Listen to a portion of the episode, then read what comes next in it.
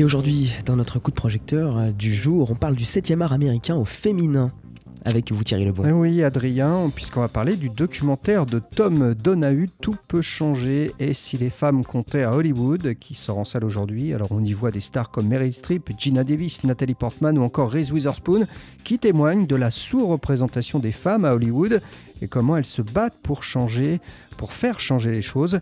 Et pour parler de ce film, eh bien, j'ai rencontré la journaliste critique de cinéma à Télérama, Mathilde Blottière. Les femmes sont discriminées à Hollywood devant et derrière la caméra.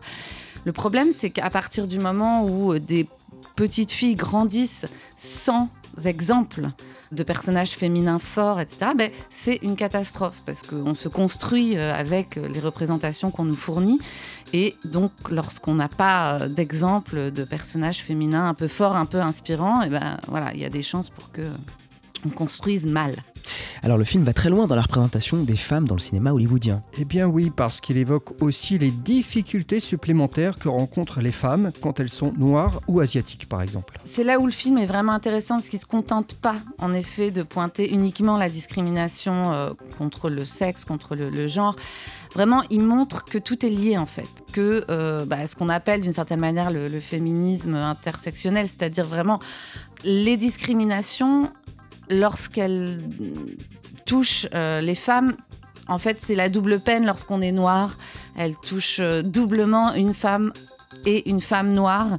Elle nous montre à quel point, à travers l'exemple de femmes, de témoignages très forts, comme par exemple euh, Sarah Ho, qui raconte à quel point ça a été extraordinaire la première fois qu'elle s'est vue représentée à l'écran une femme asiatique à l'écran et tout à coup, voilà, ça lui a ouvert des possibilités complètement insoupçonnées.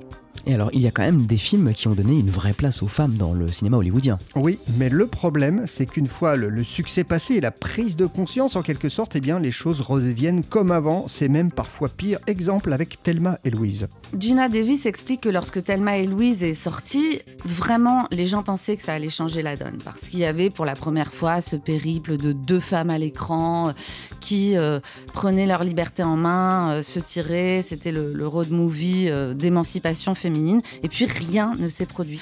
Là, il y a quand même une nouveauté qui a été MeToo, l'affaire Weinstein aussi, qui a été cette bombe euh, à Hollywood dont on peut penser qu'elle va quand même faire avancer les choses, parce que dans ce sillage-là, il y a eu quand même un certain nombre de, mouvements de stars, d'actrices très très euh, en vue, comme Meryl Streep par exemple, qui intervient dans le documentaire, Reese Witherspoon, Kate Blanchett et d'autres, qui là ont pris les choses en main en disant, bon maintenant ça suffit, on veut nous aussi avoir davantage de rôles, de beaux rôles féminins, on veut qu'il y ait davantage de réalisatrices derrière la caméra, de scénaristes femmes, etc. Donc espérons que les choses avance un peu.